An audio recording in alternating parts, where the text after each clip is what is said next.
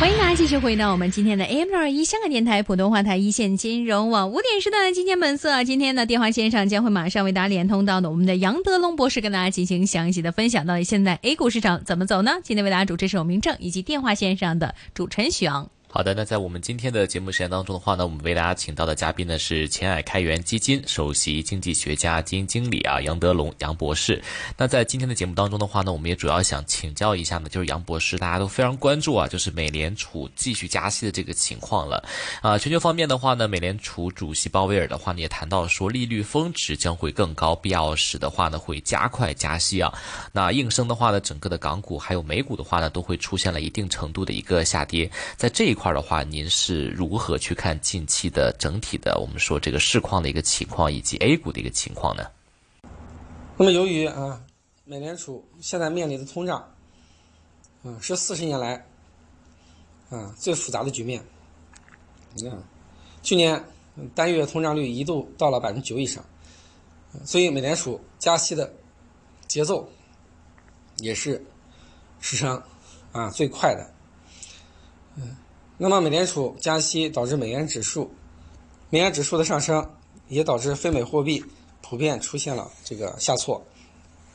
啊，出现了贬值，啊，所以美联储加息对于全球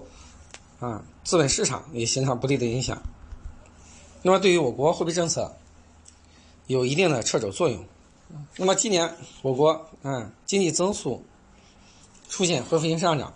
啊是确定的趋势。政府工作报告。因为今年经济增长的目标定在百分之五，而不是更高。嗯，其实呢，就是，呃，表明现在不是单纯追求经济增速的高低，而更加看重，啊，经济增长的质量。嗯，坚定不移的推进经济转型，嗯，产业升级，嗯，加大科研投入，嗯，攻克一些卡脖子的技术。从而为下一个十年的增长打下基础，嗯，最终跨越中等收入陷阱，嗯，这样人均 GDP 从现在的一点一万美元，啊，提到两万美元，嗯，所以今年啊是嗯经济嗯增长的一个嗯重要拐点，嗯，那么今年经济增长。一个是消费的复苏，那么压抑三年的消费需求，今年会陆续释放，而随着啊就业的恢复啊以及人们出行的这个恢复，嗯，消费逐步的回到啊疫情前的状态，很多热门景点人满为患，嗯，很多。这个热门餐厅排起了长龙，那么消费，啊，在近几年已经成为推动经济增长最重要的引擎。除了2022年受到短期因素的影响，啊，消费贡献降到了百分之三十多，啊，但是在之前一年都是超过百分之五十的。那么消费增长也是人们追求，嗯，美好生活的一种体现。那采取各种措施增加居民。可支配收入，啊，提振消费信心，增强消费能力，通过啊收入分配改革，嗯，来提高啊低收入人群的收入，有利于提升全民的消费率，因为低收入人群的消费倾向，嗯，是远高于高收入人群的，这些都是啊挖掘消费潜力的重要方面。今年各地方可能会通过。这个发行地方专项债等方式开展这个基础设施建设，嗯，无论是大基建啊，还是这个传统基建，还是新基建，今年啊都会大力的这个开展，那是为啊下一个十年的经济增长打下基础。啊，新基建又称为信息高速公路，嗯，它是呃未来我们发展高科技的基础。嗯，也是，嗯，提振经济增速的一个重要的抓手。所以，相信国运，抓住代表经济转型受益的好公司。那么，这是啊，实现财产性收入啊分享经济增长啊最好的策略。是的，那我们也看到的话呢，在目前的政府工作报告在两会当中的话呢，也谈到对今年的经济增长的目标呢定在百分之五哈。您觉得这个目标是不是过于保守？那其实我们如何来去看呃二零二三年整个政府啊对中国内地宏观经济这方面的一个把控呢？那么因为短期走势啊是无法预计的，嗯，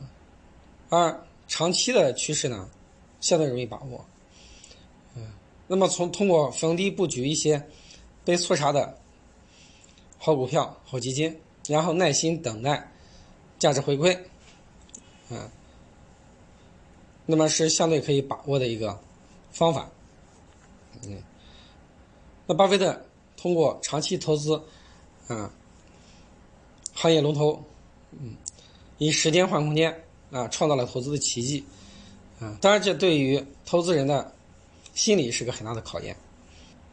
不以涨喜，不以跌悲，嗯，能够平静的应对市场短期的大跌，啊，可以说是一个必要的心理素质。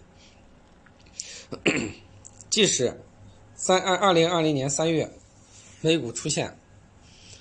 两次熔断，啊，巴菲特都不为所动，嗯，平静的度过了市场啊最低迷的时刻。嗯，很快呢创了新高。那么全球方面啊，美联储主席鲍威尔称啊，利率峰值将更高，必要时加快加息。啊，市场预期三月份可能加息五十个基点，那导致美股三大股指均出现大跌。那么美联储主席鲍威尔表示，美联储可能将利率上调至比预期更高的水平。那么近期公布了一系列。美国的就业和通胀数据，整体来看均超预期。鲍威尔称，美联储做好了必要时加快升息步伐的准备。嗯，因为美国最新的经济数据强于预期，就业数据远好于之前市场的预期，啊，那么这可能会让美联储后期的加息啊步伐加快。鲍威尔讲话之后，美国债券收益率飙升，股市。啊，下跌，美元延续涨势。那虽然最近几个月美国通胀率一直在放缓，但是仍然有百分之六以上，距离啊美联储长期的通胀目标百分之二还有啊很长的路要走。那么如果三月份再加息五十个基点，将超过百分之五。啊，那美联储过快加息对于经济面啊。中长期的影响是比较显著的，但是短期还没有是，嗯，导致经济增速放缓，这也为美联储三月份加息，啊埋下了伏笔。是经历了三年的这个疫情呢，其实很多行业呢，啊，这个也从开始的这个走出低谷啊，也开始进行了这个复苏啊。之后的话，您觉得在整体的宏观经济层面上来讲的话啊，GDP 目前的话呢，我们的总量呢也达到了一百二十一万亿，但是呢，在之后的市场的一个发展过程当中的话呢，其实我们也是看到了很多的一些危机，尤其是房地产的这个危机啊。那另外的话呢，您是怎么看这个危机对目前中国经济总？体来讲的话，这个风险带来这个影响呢？那么我国 GDP 的总量已经达到一百二十一万亿元，嗯，虽然基数大了之后增速有所放缓，但是会孕育出更多伟大的公司，嗯，目前 A 股市场整体的总市值为八十四万亿元，啊，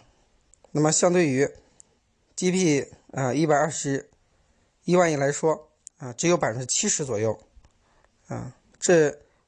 啊，这个指标称为，啊，证券化率，也称为巴菲特指标，它是衡量一个国家，啊，市场有没有泡沫的一个重要的参考。那么现在 A 股的证券化率只有百分之七十，啊，离合理区间还有百分之五十的上升空间。而美国证券证券化率截止达到了百分之一百五左右，嗯，那么即使加上港股，啊，以及啊中概股的市值，那么中国的中国股票市场的巴菲特指标也不到百分之九十，嗯，处于严重低估的状态，嗯，那么从这从根本上显示出，那么当前是布局好公司或者好基金的一个时机。好，我们来看一下美国经济的一个情况啊。那其实啊，这个巴菲特的话呢，在啊这个业绩会的时候，尤其是在致股东的信当中的话，也强调说呢，啊，这个现在来看的话呢，啊，美国的这个经济可能大家想象的啊过于悲观啊。事实上的话，确实在啊这个开完股东大会之后，我们看到其实啊，美联储主席鲍威尔的话呢，其实对加息还是非常的啊这个支持的。这个也好像印证了说，大家对于今年来看，尽管是总统大选年，但是好像。我们加息的这个步伐还是蛮快的哈，您觉得这个美国的这个国运啊，会带来一个什么样的一个影响呢？近期美联储加息呢，引起全球资本市场的担忧，啊，美股呢也出现了持续的调整，嗯，由于近期公布的美国呃非农就业数据超预期，而通胀呢依然居高不下，仍然达到百分之六以上，离呃美联储设定的百分之二的目标还有很大的空间。啊，所以美联储主席鲍威尔在一场听证会上表示，将会毫不犹豫地进行加息来应对高通胀。嗯，那么三月份议息会议呢？呃，原本市场预期是加息二十五个基点，呃，但是从鲍威尔讲话之后，市场预期呢可能会加五十个基点。嗯，那么美联储的基准利率呢提到百分之五以上。嗯，那么三月份之后是否能够停止加息？现在来看也存在一定的不确定性。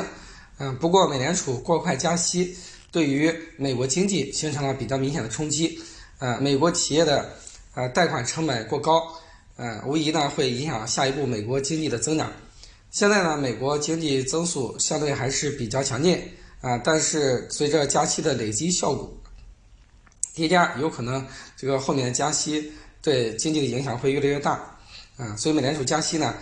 嗯，它直接推高了美元指数。嗯，最近美元指数又重回一百零五以上，造成非美货币那么相对于美元出现了贬值。啊，那美元升值呢，对于美国的出口形成了一定的打击。嗯，那么另外呢，啊，美联储加息使得债券的收益率上升，债市出现下跌，啊呃美股也出现了持续的下跌。啊，通胀无牛市。去年美联储面对啊近四十年来最高的通胀水平，采取了连续加息的措施。嗯，那么这些举措啊，现在已经加息了八次，对于股市的影响是非常大的。所以美股呢，嗯，相对于去年的高点已经大幅杀跌，特别是弹性比较大的纳斯达克指数下跌接近百分之三十。嗯，那么今年如果美联储啊加息超预期，嗯，而通胀的话已然居高不下，那可能对美股再次形成负面的影响。嗯，相对而言呢。中国货币政策保持稳健有力，啊，那么在政府工作报告中已经明确的讲到，啊，要实施稳健的货币政策，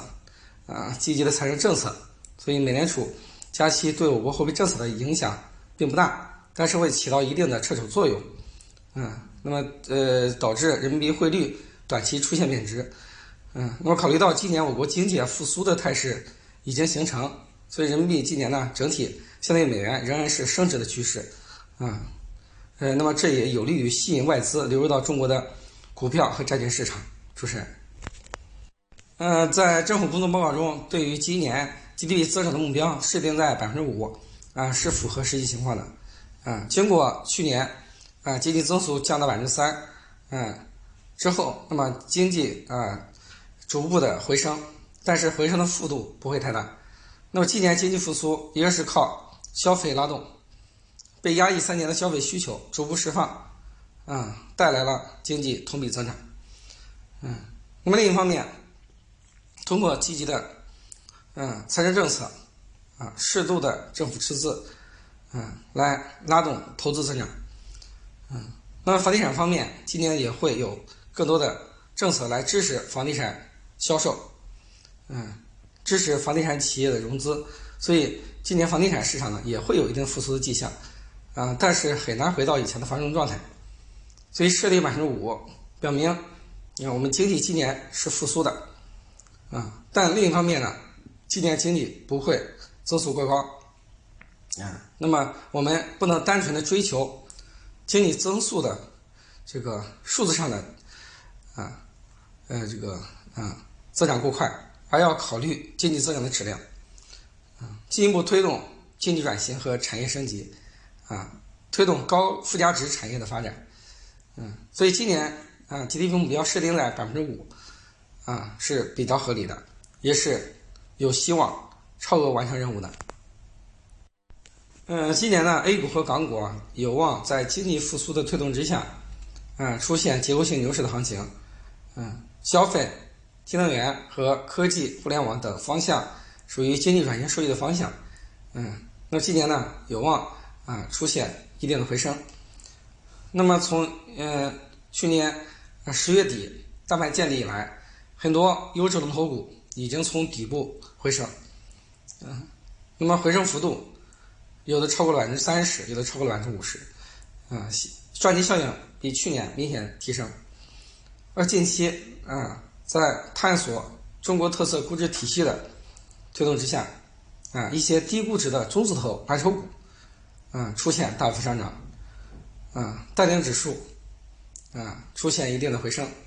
但现在呢，市场处于啊震荡的过程中，啊，并没有到单边上涨的时候，所以市场的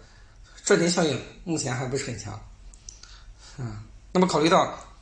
下半年美联储将贴纸降息。嗯，那么美债长期收益率将下降，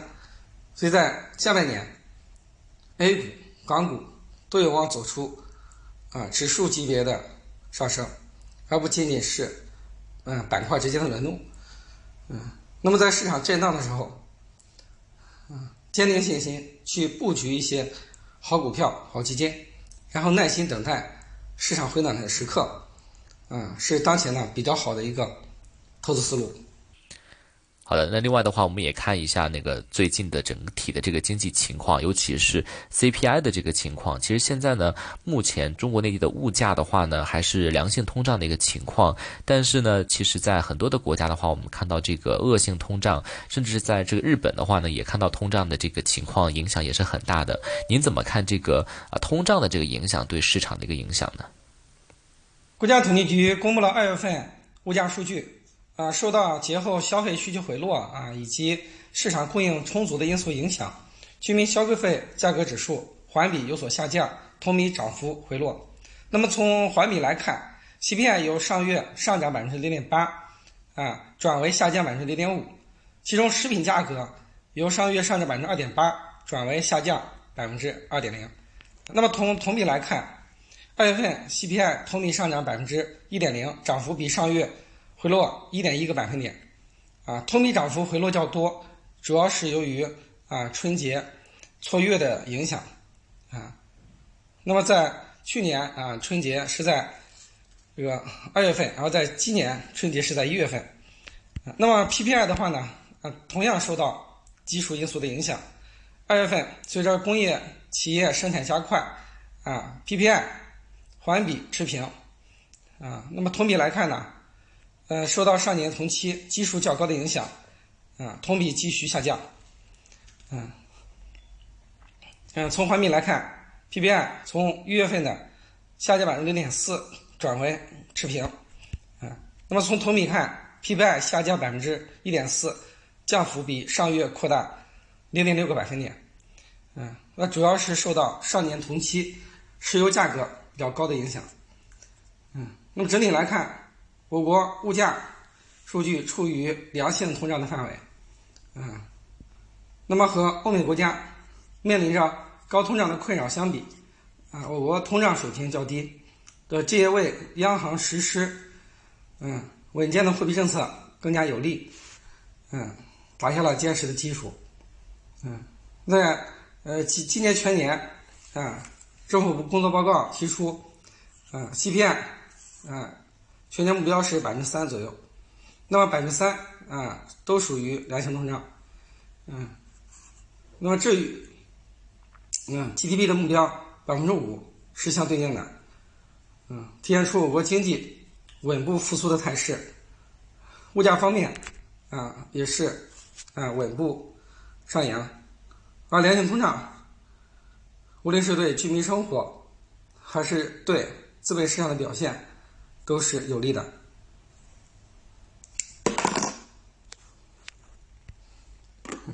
整体来看，嗯，当前市场逐步的走出了这个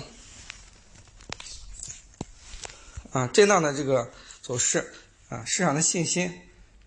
也逐步恢复啊。那么从长期来看，随着经济面的复苏，好公司将会迎来更好的表现。嗯，特别是一些嗯被错杀的优质龙头股，将会更有价值。嗯，那么坚持价值投资，做好公司的股东，敢于在市场低迷的时候布局好股票、好基金，然后等市场啊开启下一轮上涨时，啊可以获得相对好的回报。嗯，那么相对于欧美股市，今年 A 股和港股。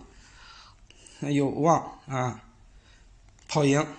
那么这也是和今年宏观经济复苏的大环境啊密不可分的。嗯，那么在市场震荡的时候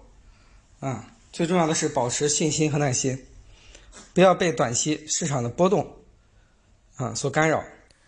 好的，那在今天的话呢，我们也非常感谢呢是前海开源基金首席经济学家、基金经理杨德龙杨博士的分析。谢谢杨博士，我们下次再见，拜拜。